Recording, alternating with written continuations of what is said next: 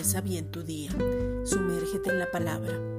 Cuando aprendemos a sumergirnos en el agua de la palabra, empezamos a tener revelación y Dios mismo nos afirma, de tal manera que el Padre nos va a sostener y empezamos a comer alimento sólido en la obra de Cristo en cada uno de nosotros. Las aguas profundas es donde entramos en el reposo absoluto y estamos confiados, seguros, estables, enfocados, tenemos encuentros personales con el Padre amoroso y nos movemos en su amor sobrenatural, su verdad, su gracia maravillosa. El Espíritu Santo nos guía en todo. En su palabra, los acontecimientos se modifican. Aprendemos a discernir y a distinguir para saber quién eres, a quién le perteneces y la manera de actuar es diferente.